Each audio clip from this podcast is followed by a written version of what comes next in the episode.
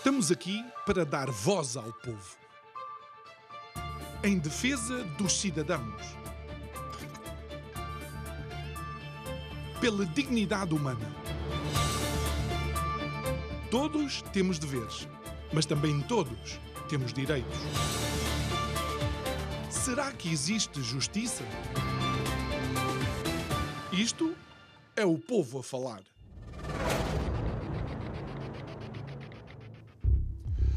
Ordem e estrutura são consequência de milhões e milhões de anos da existência das espécies no nosso planeta. Bom, só para lhe dar alguma contextualização daquilo que eu estou a dizer, quando olhamos para os mamíferos, vemos, por exemplo, os machos alfa, aqueles que têm eh, prioridade para escolher as fêmeas, para procriar, para deixar a sua descendência. Quando olhamos, por exemplo, para o mundo dos insetos, eh, desde as viúvas negras, nos aracnídeos, até à própria abelha rainha, que é a única que pode uh, colocar, ou neste caso, pôr ovos numa colmeia, tudo aquilo que nós vemos é a existência desta estrutura e desta ordem que acaba, por alguma forma, de alguma forma, aliás, potenciar o bem comum e o crescimento, por assim dizer, daquela comunidade. Mas o homem a espécie humana consegue algo ainda mais extraordinário. Ou não fôssemos nós o zénite daquilo que é o controle sobre este planeta. Nós temos a capacidade de ser tão influenciados, tão influenciados, tão influenciados, que conseguimos ter o menos capaz e o menos competente a dar ordens a todos nós. Boa noite. Meu nome é João Nuno Pinto e isto é o Povo a Falar. Estou consigo de segunda a sexta-feira, neste mesmo horário, emissão em simultâneo Curiacos TV e Rádio Vida 97.1. E o tema para este mês, as Tágides.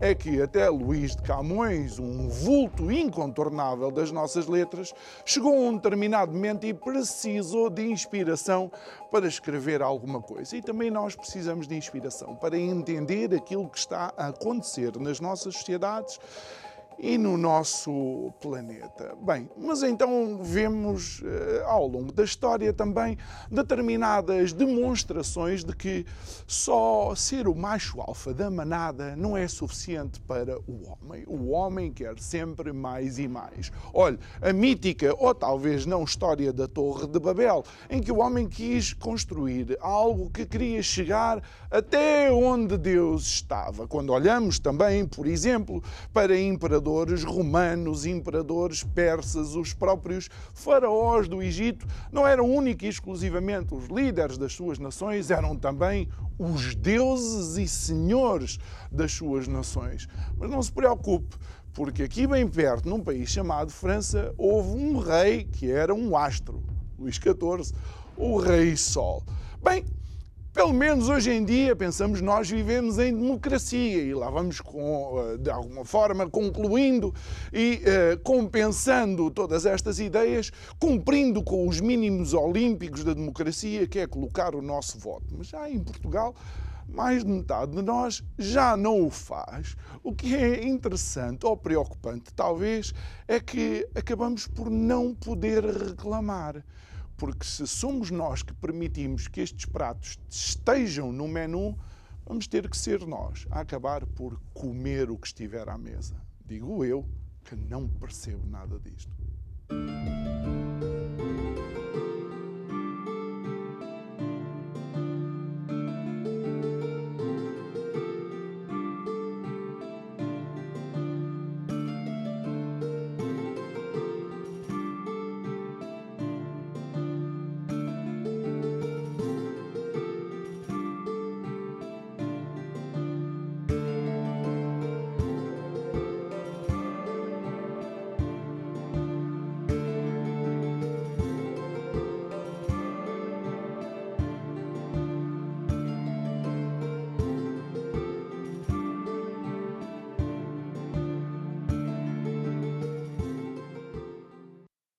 E de volta ao nosso estúdio para a, a, nossa conversa de hoje, é a nossa convidada, uma estreia absoluta, e eu gosto muito de estreias porque é sempre mais uma voz que adicionamos ao nosso já, uh, uh, permita-me dizer, vasto e ilustre painel de uh, convidados. A Mónica Rodrigues, ela é especialista em geopolítica e geoestratégia. Um, foi licenciada, ou é licenciada em História pela Faculdade de Ciências Sociais e Humanas da Universidade Nova. Um, tem um DEA de Geopolítica da Universidade de Paris, um curso de Segurança Internacional da Universidade de Kiel, na Alemanha. Um, tem, eh, faz ou fez a auditoria do curso de Defesa Nacional em 2012, é diretora da revista Cidadania e Defesa, membro da SEDES e foi uh, professora assistente de Geopolítica e Geoestratégia, Segurança e Defesa Nacional da Universidade de Lusíada e mais coisas que nós não temos tempo para estar aqui a, a, continuar a descrever. Mónica, muito boa noite. Obrigado por estar aqui connosco. Uh, a primeira pergunta que eu tenho que colocar, e se calhar é, é um bom uma boa porta de entrada para aquilo que é a nossa, a nossa conversa.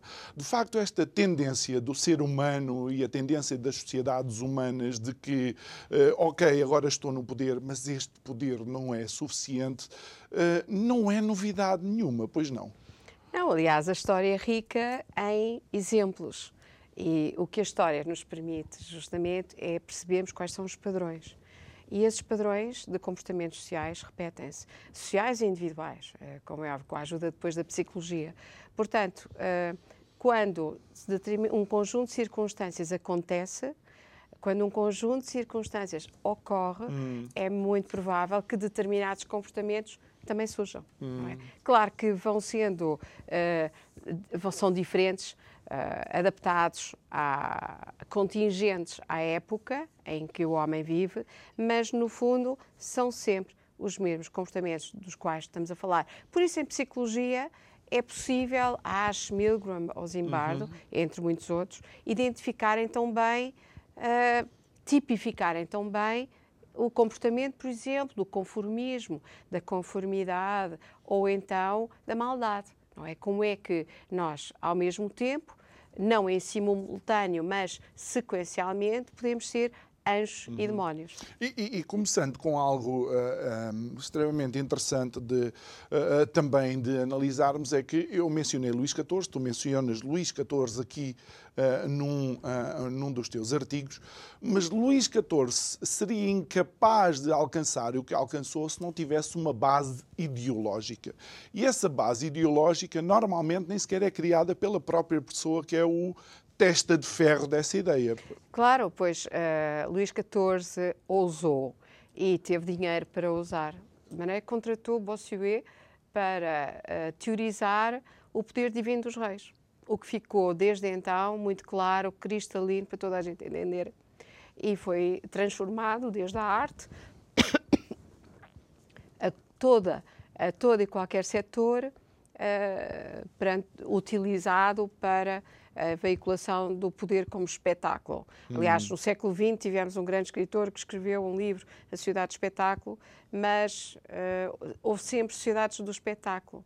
Uh, o que os mass media vieram foi transformar justamente a audiência e a capacidade de projeção de poder e a forma como ele é, como ele é construído para as massas, não já para uma pequena audiência, mas para as massas. Mas justamente Luís XIV teve esse, essa ousadia, não é? Uhum. Um, e feliz, porque ainda hoje nós eh, vamos a Bossuet, uh, uh, digamos, encontrar os principais, uh, as principais regras claro. para e nós, eh, nós já vamos ao miligrama e ao acho, mas eu queria ficar aqui mais um pouco, porque quando olhamos para o século XX, vemos um famoso quarteto de figuras que marcaram absolutamente, isto parece quase uma, uma ironia este termo, o século XX, e estou a falar de Hitler, Mao, Stalin e Pol Pot, por exemplo, responsáveis,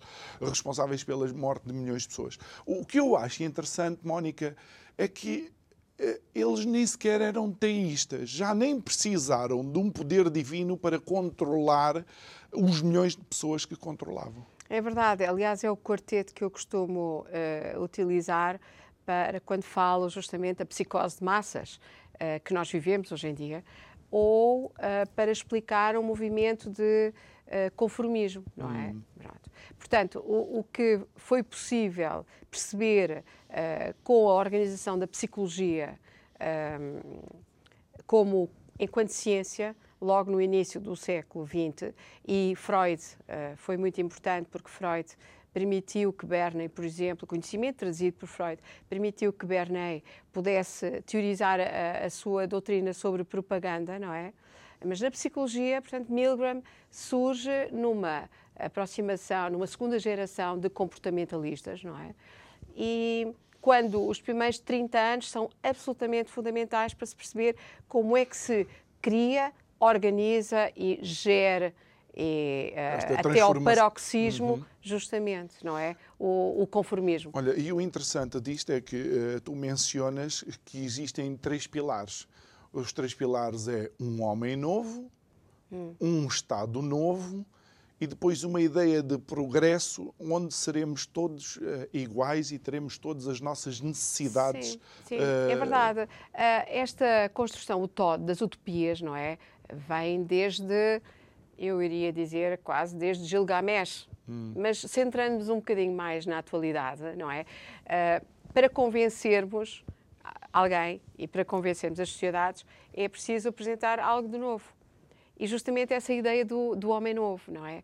Portanto, associado, nomeadamente, a partir do momento que houve um desenvolvimento tecnológico no século XIX uh, que ultrapassou a própria capacidade humana, uh, essa associação entre o homem novo e a técnica permitiu, digamos, convencer ainda melhor hum. que era uma proposta utópica que se poderia realizar na Terra. Ou seja, Portanto, com, é... com o avanço tecnológico. Sim, sim.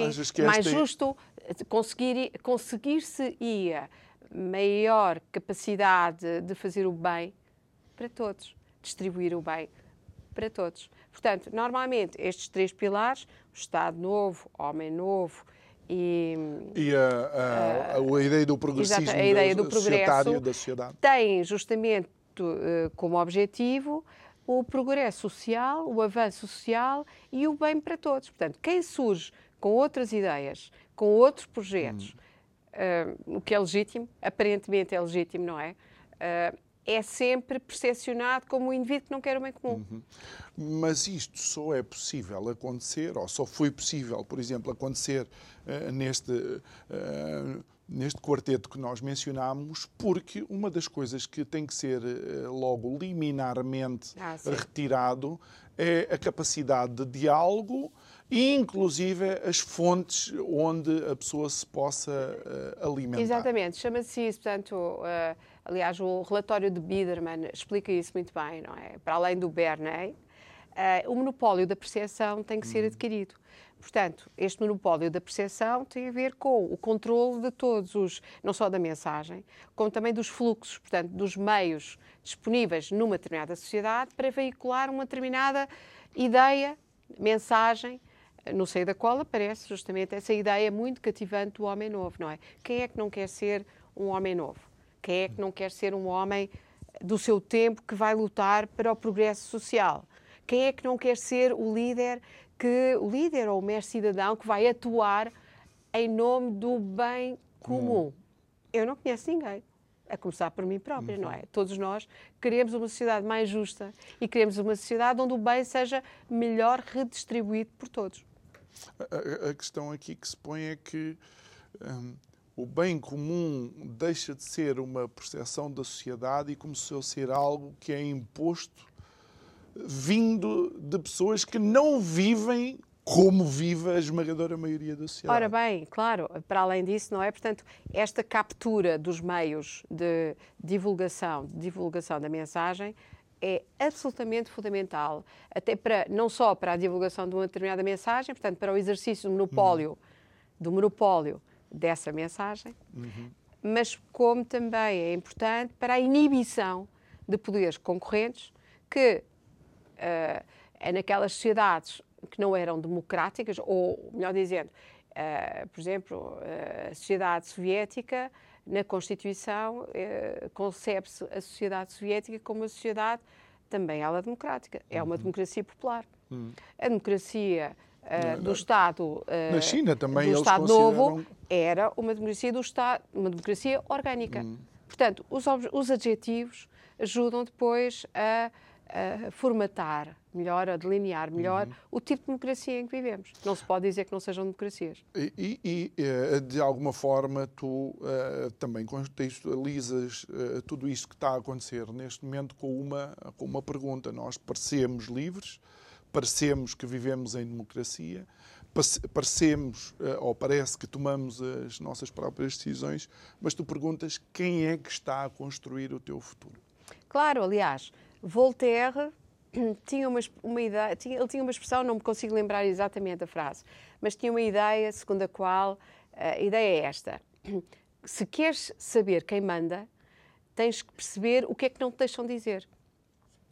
Se fores impedida de dizer alguma coisa, a partir daí tu identificas os interesses, não é, que estão por detrás daquilo que te é uhum. inibido. Eu penso que é, é, é, simples, por isso é que eu costumo escrever uh, e quando ensino ou quando escrevo, há sempre um mantra que eu procuro passar e é quem não sabe história está condenado a repeti-la. Pois, costumas, é? costumas começar o artigo e terminar uh, com esse, com esse lembrete. Uh, algo que também foi, uh, de alguma forma, foi uma surpresa enquanto lia estes teu, teus artigos e me preparava para o programa de hoje, foi esta famosa conquista por declaração. E pareceu-me extraordinário porque eu consegui quase viajar no tempo e imaginar, uh, sejam os conquistadores espanhóis ou os portugueses, a chegar a um determinado território, a desenrolar uma folha qualquer. Uh, ouçam bem, ouçam bem, por declaração do rei ou da rainha, não sei quantos, este território agora é Espanha, ou Portugal, ou Inglaterra. Mas isto tem um condicionalismo psicológico que tu nos vais explicar agora, não é? Claro, uh, foi, é realmente hilariante poder ter lido Shoshana Zuboff, e o seu livro, brilhante, aliás, O Capitalismo de Vigilância, e já agora, se me permite, eh, foi através de um amigo que eu tomei conhecimento uhum. do, do, livro. Portanto, não há dúvida que a circulação da informação é axial numa sociedade que se reputa, que se diz democrática. Se não tivesse sido este amigo, eu jamais teria sabido, ou se calhar tinha demorado muito mais tempo para ter o conhecimento de Shoshana Zuboff. E, e essa analogia, eh, a conquista por declaração, nós é, um, é, um, é uma forma de proceder que não começou com Luís XIV ou não começou com os reis católicos, não é? Hum. E, e, não parou, e, e, não tem parado, não parou ainda hoje. Portanto, por declaração, uh, organismos internacionais é? Fazem as suas declarações e as coisas são e acontecem. Mas são porquê? Não é? Eh, como, como tu, não é? Eh, é fácil percebermos, imaginarmos um Cortês ou um Pizarro, uhum. ou até um Vasta Gama, ou, sim, sim, ou um Pedro Álvares Cabral, não é? Dizer, pronto, aqui estamos agora... O, o, o... e os indígenas olhar para olharem, eles... mas o que é que eles estão para ali a dizer, certo? Não sei. Pronto. Mas o que é que fazia depois as populações anuir? Justamente. Então, primeiro era a força do bacamarte, não é? Quer dizer, não há nada, não há nada, nós ainda somos heróis no Japão, porque foi através dos, dos bacamartes que um determinado poder ambicionou e conseguiu unificar, exatamente, uhum. uh, uh, todas aquelas. exatamente, exatamente. Mas uh, Milgram, justamente, explica isso muito bem nas suas célebres experiências, são conhecidas até pelas experiências de Milgram, uhum. e, e, cujo objetivo foi justamente tentar perceber, com base até no que se tinha vivido no, no período da Segunda Guerra Mundial, como é que aqueles alemães conseguiram fazer o que fizeram aos judeus não é? Como é que os, os indivíduos, uh, os guardas nos campos de concentração, uh, ouvindo o que ouviam do resultado hum. das atrocidades cometidas, continuavam uh, impávidos a cumprir ordens, não é? E Milgram, justamente com, com isto, e numa altura, foi, eu creio que ele fez estes experimentos em 1961, por altura do julgamento Eichmann. Seis, seis uh, meses depois. Exatamente. Uhum. Uh, do início, três meses ou seis meses depois isso. do início do julgamento Eichmann, em Jerusalém. Ele coloca essa questão justamente qual é a disponibilidade uh, de cada pessoa comum para se deixar influenciar para a uhum. execução uhum. de atrocidades contra o seu património Olha, e, valores. E, e, Mónica, podes, podes só contar-nos como é que eram feitas essas uh, experiências, porque pode haver telespectadores e, e, ouvintes que nunca ouviram falar ou ouviram falar e não sabia como é que a experiência se fazia exatamente. Muito bem. A Milgram era um professor de Yale e imaginou uma experiência muito simples. Basicamente, portanto, fez colocou um anúncio no jornal, deu uns dólares uh, aos voluntários e a experiência uh, consistia em, basicamente, em duas salas, três pessoas. Uma surgia como voluntário para ser professor, um aluno, que era um indivíduo combinado com o Milgram, e outro voluntário, ator, esse ator, que serviria como investigador. O Milgram não apareceria apareceria apenas no final da experiência como ajudante do indivíduo, do ator que desempenhava o papel justamente de investigador, não é? Portanto, era a figura principal, era o cientista, era quem dirigia a experiência.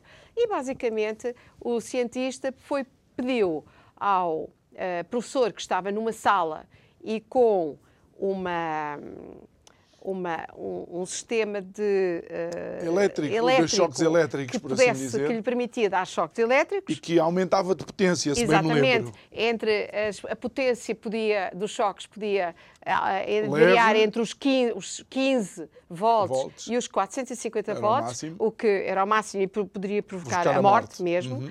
E estava numa sala acompanhado do cientista e noutra sala estava o o, o, voluntário que fazia de estudante, mas que estava combinado e sabia o que é que ia uhum. acontecer, não é? Portanto, inicialmente o estudante tinha que aprender do professor um conjunto de pares de palavras e depois essas palavras, essas pares de palavras, iriam ser perguntados. Ora, a cada erro, aqui o curioso é que a cada erro havia, uh, o professor estava autorizado a aumentar o choque, que seria, digamos, o castigo, seria a punição por o aluno não ter conseguido uh, dizer a palavra, a palavra uh, que emparelhava com a, a, palavra que o professor tinha dado, não é? O que é que aconteceu? Aconteceu que até aos 300 volts os professores, os indivíduos que faziam de professor, iam aumentando a potência do choque, da, digamos, do castigo que era dado, sempre que o aluno não sabia uh, encontrar a palavra que uh, batia certo com a outra.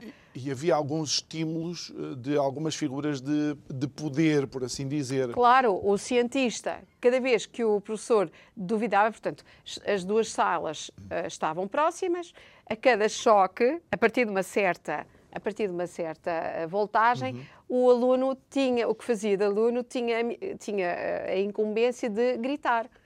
Portanto, à medida que os erros iam sucedendo, sucedendo uhum. o choque aumentava, o presumível choque aumentava e o aluno tinha que dar um grito cada vez mais forte. E quando o professor parava, angustiado, portanto, impressionado uh, com os choques que estava a dar, o papel do investigador era justamente dizer: olha, para esta experiência havia quatro tipos de uh, instruções que eram dadas. Uhum. Para esta experiência continuar, é muito importante que o senhor também conta, continue. Portanto, e havia, não é? Cada vez que o professor. Incremento. Exatamente. Uh, o, uhum. Digamos, o estímulo era incremental. E, na realidade, a grande parte dos professores, dos indivíduos, portanto, que faziam de professores, desistiram aos 300 volts. Aos 300. Mas os 300 volts já provocavam dano. Aliás, e, e só para contextualizar e dando algum, alguns números, Todos chegaram aos 300 volts. Todos os indivíduos na experiência chegaram aos 300 volts. Exatamente. 65% chegaram aos 450 volts. Exatamente. Ou seja, 65% Sim. dos indivíduos não tiveram qualquer problema aí para uma voltagem que poderia colocar em causa a vida uh, do, do, do, sujeito. Agora, um, Há quem diga que a experiência, por ter sido feita em termos laboratoriais, que eventualmente não seria o mais indicativo do que seria a atitude, eh, digamos, das pessoas no, no dia a dia. E há quem diga também que os, os estímulos não eram propriamente ordens. Perdão. Uh, ordens. Exatamente. Uh, mas ainda assim, não sendo ordens, se calhar é mais preocupante a quantidade de pessoas que foi é. até ao final, é. ou pelo menos até aos 300 É, votos, realmente é? aquilo Todos. que... Porque depois, digamos, esta experiência de Milgram foi repetida em cerca de duas dezenas uhum. de situações, de ambientes, todos eles diferenciados. E fica, podemos dizer que fica assim uma grande regra, que é, perdão, a seguinte, há uma extrema a exposição do indivíduo em cerca de 70% eh, das uhum. pessoas de seguir cegamente o comando de uma autoridade. Mas isso vem na continuidade também do que Ash uh, já fazia, porque, perdão, Ash estudou, por exemplo, o conform, não a conformidade ao chefe, que é o caso, não é, de Milgram, Ash foi estudar a conformidade ao grupo social. E Ash também chegou às seguintes conclusões. Eu também posso partilhar uhum. alguns sim, sim. números, que é cerca de 30% do, do, comportamento face à pressão do grupo, cerca de 30% uh, ah, anui completamente aquilo que o grupo diz. Cerca de 75% dos indivíduos anuem ao que o grupo diz pelo menos uma vez por cento, uma vez. E 5% uh, vai sempre por aquilo que o grupo diz, 5%. 25% nunca aceita em qualquer uhum. circunstância. Portanto, a ideia que nós temos é que há uma relação de 80-20% ou 70-30% e há cerca de sempre um terço claro. que não segue a manada. Olha, é como, e, enfim. e isto é interessante, só para, uh, para contextualizar aqui, em 74 foi feita uh, novamente a experiência, onde foi colocado um segundo sujeito ao pé uh, do, do, que estava, uh, digamos, na, na experiência. E quando esse segundo sujeito obedecia, 92% eh, das vezes o outro obedeceu também. Assim que o, o segundo sujeito desobedecia, só chegavam até ao fim 10%. O que significa que a pressão de grupo existe. Exatamente, é isso mesmo. É isso mesmo. É isso mesmo. Sim. Acha... As pessoas não fazem porque primeiro observem o que é que os outros estão a fazer e depois então agem normalmente em conformidade.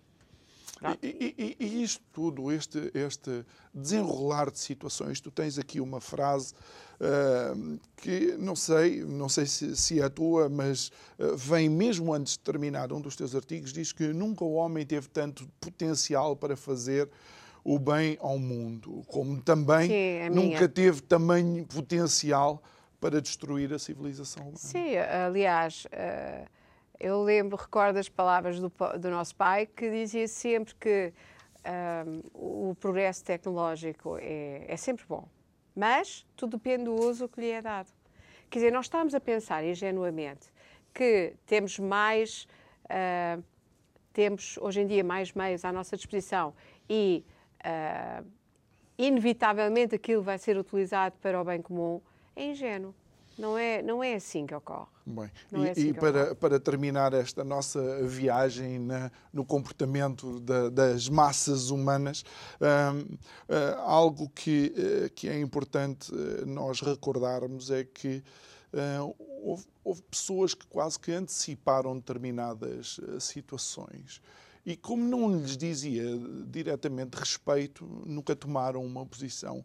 E é famoso um poema eh, de um pastor na Alemanha, de Sim. Eh, Martin Niemöller, eh, que o poema se chamava E Não Sobrou Ninguém. Primeiro vieram buscar os comunistas, eu não era comunista, depois vieram buscar os católicos, eu não era católico, depois vieram buscar não sei quem, eu não era, não era judeu, até que quando não sobrou ninguém, vieram buscar uh, a mim.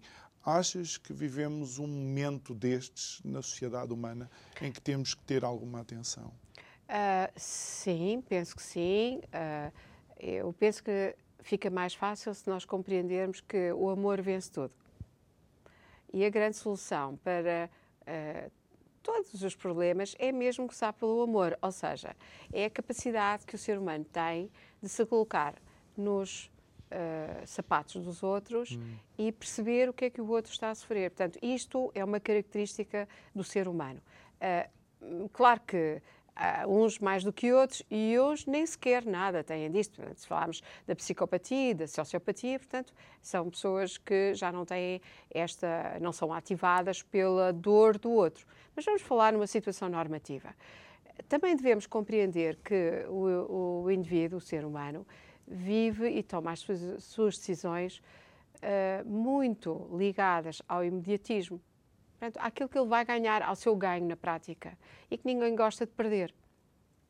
Portanto, o, a fobia à, à, perda é justamente uh, algo que nos acompanha em todas as nossas, to, ao longo das 24 uhum. horas. Portanto, uh, se soubermos que decidimos muito conjunturalmente e uh, a medir sempre o ganho, não é? Porque essa é que é a grande motivação para a ação.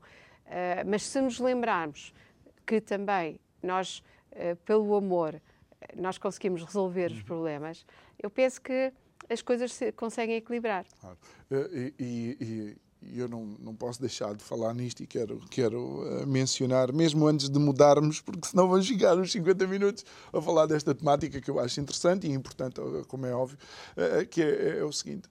As pessoas têm que entender que as ciências uh, comportamentais, ou que estão ligadas ao comportamento humano, são tão válidas como qualquer outra ciência. Ou seja, se as condições estiverem lá, aquilo vai acontecer, ok? Se tiver a zero graus, a água vai, vai congelar.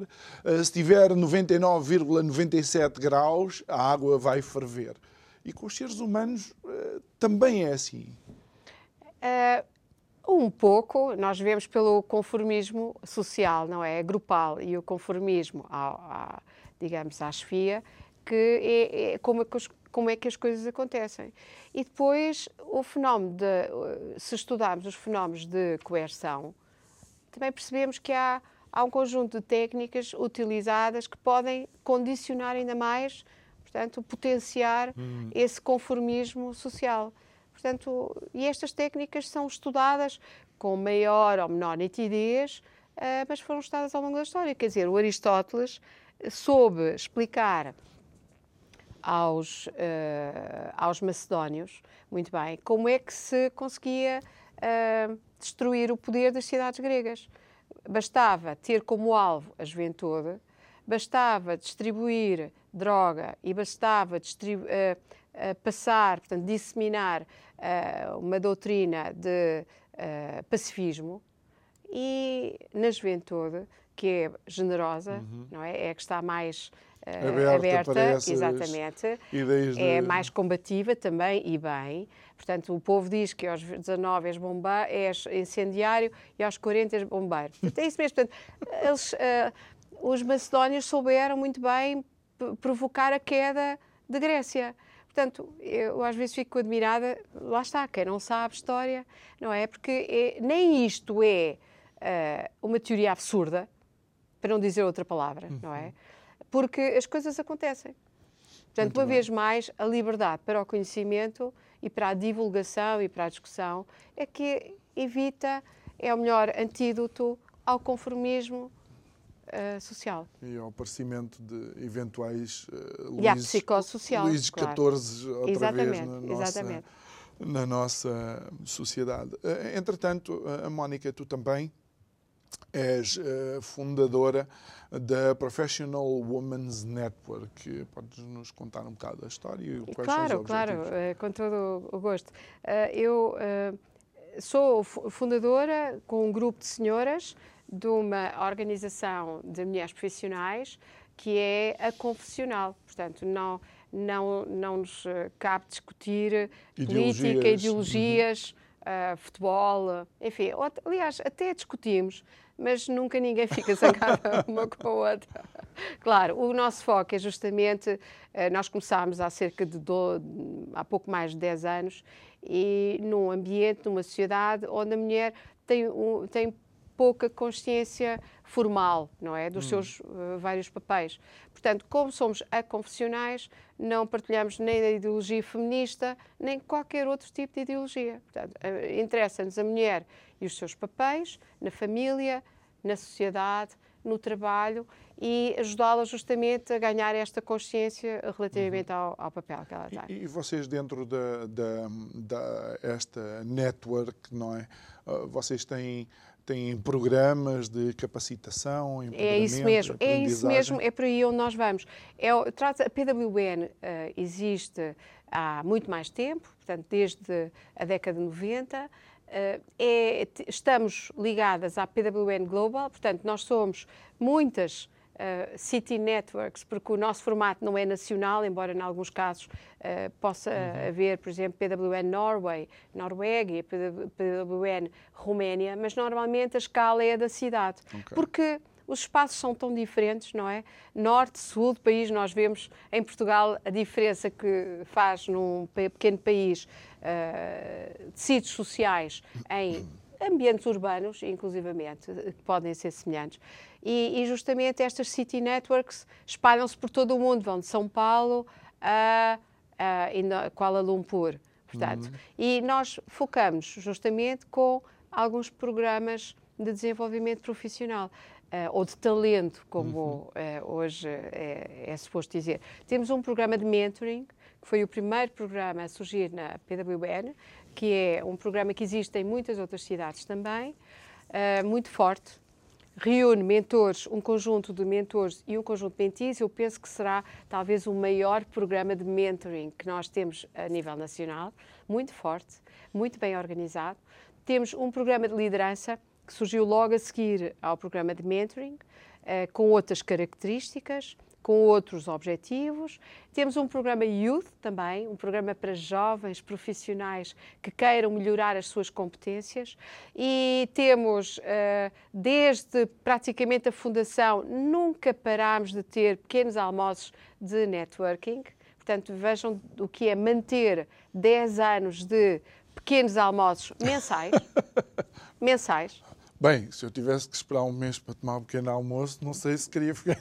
Muito obrigado. E, para além disso, temos também uma academia de competências que está a surgir uhum. e oferecemos eh, também workshops claro. mensais sobre variedíssimos temas, eh, mas Muito tudo bem. relacionado com o talento. Olha, e, e, e Mónica, vou, vou, aproveitar o facto de teres uh, mencionado o, o, mentoring e, e uh, de alguma forma, a capacitação das mulheres que fazem parte da PWN para olhar para um setor que poderia ser o setor filtro das nossas sociedades eh, caso a educação uh, estivesse num outro, num outro patamar. patamar. E eu, eu quero falar de algo uh, que muitas vezes, especialmente em Portugal, não se quer envolver ou não se quer colocar em funcionamento na educação, que são as neurociências. É verdade. Eu permita-me fazer claro um parênteses. Permite. Aliás, foi até um, um, dos meus irmãos que me chamou uma vez a atenção uh, para a última palavra uh, que fecha os Lusíadas. Nós somos todos, penso eu, grandes admiradores de Luís de Vaz de Camões. Os Lusíadas é realmente uma cornerstone, portanto, é uma pedra angular da nossa, da nossa formação. E a última palavra é inveja. é porque ele conhecia bem os portugueses, talvez. É, é, é, é realmente a inveja é um tributo humano, não é? Mas é. para o Camões ter fechado, não, isto não é inócuo, não é? Faz-nos pensar. Porque uh, duas coisas. Uh, e eu penso que a neurociências ajuda muito uh, a resolver isto. Mas repare, o diagnóstico está feito.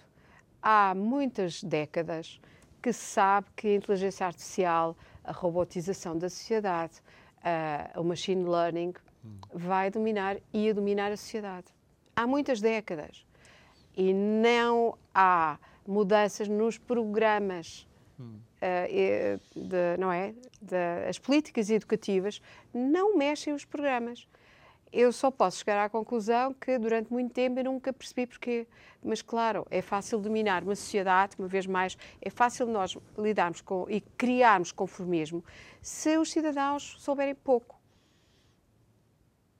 isto, numa democracia, é, é, choca um pouco quando descobrimos este, uh, isto. E, no caso português, uh, ao longo dos últimos anos, tenho encontrado professores extraordinários que têm mobilizado com o mesmo, com o mesmo uh, retribuição, com a mesma retribuição que é o salário, mas com a mesma retribuição têm mobilizado outros, têm dinamizado grupos globais uh, têm dinamizado comunidades, autarquias. Portanto, nós temos muitos modelos para onde podemos olhar uh, e estou-me a lembrar do projeto SuperTab, entre outros. E estou-me a lembrar, estou-me a lembrar do, do, do que se faz, por exemplo, ao nível da robótica, com uh, professores absolutamente excepcionais que ensinam, vão deslocam-se a Santa Maria para... e trabalham com as crianças uh, uh, em todas as áreas, nomeadamente a robótica. Olha, e, e, e Mónica, não crees que o salto que o nosso sistema educativo vai dar, ou seja, de um sistema que está talhado para a revolução industrial, uh, diretamente para esta revolução tecnológica, quase, aliás, já estamos mais ainda, claro. uh, mais à frente, e não achas que haverá um choque substancial? Se as coisas forem feitas desde uh, tenra idade, não. Se os professores forem envolvidos na, no desenvolvimento das suas competências e os PRRs, portanto, os, os, uh, uh, os financiamentos que vêm de Bruxelas, uh, também incluírem a formação dos professores e das famílias? Não. Uhum. Porque algo que tu, que tu mencionas que a neurociência traz é um, a identificação de que a emoção tem que acompanhar. Uh, é, sim, cognição e emoção. Aliás, o, o, o Dama, António Damásio uh, explica isso muito bem, mas não, não é o único, uh, como é óbvio. Se nós não envolvermos não é, as pessoas, portanto, isto está diagnosticado, se não envolvermos as pessoas, ninguém aprende. E, pegando na metáfora do stakeholders capitalism, ou do capitalismo dos stakeholders, uhum. não é? Uh, e, e, e a, a julgar por aquilo que é, se quer fazer, em todas as comunidades é preciso envolver poderes públicos, famílias e uh, o grupo que trabalha nas escolas, para todos aprenderem. Isto não é difícil, é, é, é fácil fazer isto, muito fácil.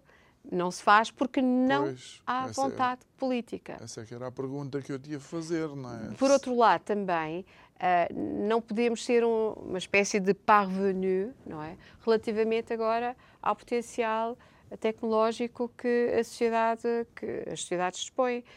Primeiro, porque a tecnologia é, é, é, um instrumento de trabalho e a tecnologia tem que sempre ser jogar a favor da humanidade. No momento em que a tecnologia for para subjugar, pronto, eh, aí eh, é fácil nós compreendermos. Nós, nós, podíamos começar 50 minutos de conversa só com esta tua abertura de portas, não é? Isto é, que é uma caixa de Pandora. E recordo que tivemos, de facto, dois, dois programas densos sobre a análise daquilo que a inteligência artificial uh, poderia uh, trazer. mas, e só antes de, de entrarmos, eu não posso estar aqui sentado contigo e não falar sobre isso o estranho da inteligência artificial é que a inteligência que ela tem é nossa. Nós é que lhe demos tudo aquilo que, ele, que ela sabe, sabe porque nós lhe demos. Sim, basicamente a inteligência artificial até agora uh, trata-se de extremas, uh, sistemas muito complexos de detecção de padrões. E isto aprendi com um colega informático, porque é impensável nós hoje em dia uh, vivermos, observarmos o que se passa à nossa volta e procurarmos compreender se quisermos fazer isto tudo sozinhos. Nós só conseguimos progredir mesmo em equipa e falando uns com os outros, hum. falando e comunicando uns com os outros. O problema é quando não é possível comunicarmos. Mas, portanto, esta detecção uhum. de milhares de informação, de resposta dada pelo uh, ser humano uh, e a forma como o ser humano resolve os problemas é sistematizada por uh, algoritmos muito sofisticados que planeiam, programam. Mas o mais uh, ínvio de, de, tudo isto é que as máquinas vão, sem nos terem pedido autorização, portanto, uh, utilizaram os nossos procedimentos, utilizaram as nossas reações hum. e, ao mesmo tempo, sempre que nós utilizamos inteligência artificial, qualquer plataforma ou aplicação, a, a máquina está a aprender. Portanto, os algoritmos. Estamos a alimentá-la com nova informação. Alguém, uma vez, uh, ousei vestir uma t-shirt com uma marca, ah. não é? Tive logo alguém a perguntar-me a empresa, a, o marketing dessa empresa paga-te alguma coisa para fazeres publicidade? uh, e eu fiquei a olhar para aquilo, eu nunca mais fui capaz de utilizar mala, ah. qualquer coisa, uh, qualquer objeto que fosse que tivesse a marca, nunca! Porque na realidade ninguém me pagava, eu estava a fazer marketing de borla, de grátis, não é? Portanto, e ainda, uh, e ainda e ainda pagavas tu a aquisição Tal e qual, portanto, produto. eu penso que o fundamental nisto é pensarmos pela nossa própria cabeça. Hum. Que era, aliás, o que os meus pais uh, nos diziam uh, quando nós vinhamos com a história de porque eu não sei quantos fez aquilo. E, invariavelmente, era a história que eu ouvia quando era miúda. Uh, se ele se atirasse a um poço, tu também ias? Então, tens que pensar hum. pela tua própria cabeça. Portanto, o melhor conselho para famílias, pais, é ensinar as crianças, levar as crianças a pensarem pela sua própria cabeça. Hum. Para quê?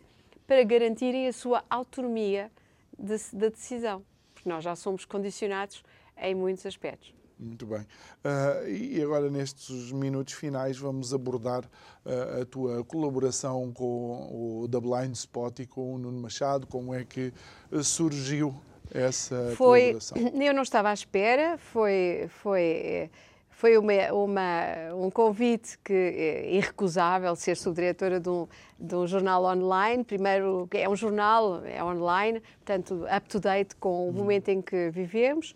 E desde, desde os 12 anos que eu gostava muito de ter também tido a possibilidade de fazer jornalismo e ter seguido as pegadas da Oriana Falacci na, no jornalismo de investigação.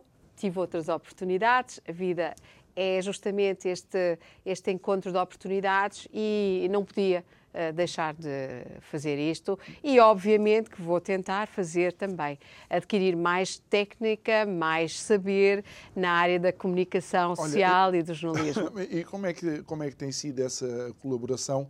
Uh, tem sido através de artigos? O que é que tens Sim. focado nesse Muito artigos? bem, nós, nós estamos a desenvolver uma outra área uh, que tem a ver justamente, não tanto o, a, área originária de, do jornal, que foi Ciência e Saúde, mas é também Ciência e Sociedade. Portanto, a olhar para a sociedade a partir de um ponto de vista político, mais uh, cientista político, ou mais de sociológico, ou mais de estratégico, ou até da psicologia social, uh, para aumentar o escopo de instrumentos que possamos passar aos nossos leitores para melhor conseguirem interpretar a realidade, claro. para além de todo um conjunto de dinamizações outras atividades que nós oh. fazemos já, justamente momentos de debates, conferências de debates e e esperamos também em breve uh, fazer uma grande conferência, organizar uma grande conferência até ao final deste ano, da conferência do, do Blind Spot. Ah, ótimo. E sei que vocês também vão buscar alguns temas uh, que não estão propriamente no mainstream. Uh, olha, como por exemplo o computador do Hunter Biden, que parece estar cada vez mais interessante. É verdade, é verdade. Sim, temas, temas temas dinâmicos, temas, eu diria assim. Temas dinâmicos. Temas mas, dinâmicos. Mas que nos obrigam. Que nos obrigam a pensar. Uhum. Muito bem. Mónica Rodrigues, muito obrigado por ter estado aqui uh, connosco uh, em mais um Isto é o Povo a Falar. Uh, adorámos ter-te pela primeira vez e, quem sabe, uh, de acordo com a tua disponibilidade, uh, se aceitarias um outro convite para Foi um prazer, foi um prazer este convite. Muito obrigada também pela, pelo tempo disponibilizado para nos ouvir. Muito bem. E quero terminar chamando a atenção de uma coisa, tal como o Bartolomeu de las Casas, de las Casas um frade dominicano, que era também defensor dos, eh, indígenas, eh, disse que estava extremamente preocupado por esta conquista por declaração que existia Eu quero lhe dizer assim que, passados 500 anos, aparentemente este comportamento se repete. Portanto, esteja atento, não deixe que ninguém declare a sua conquista, mantenha a sua independência. E amanhã estamos de volta. Boa noite. Até amanhã.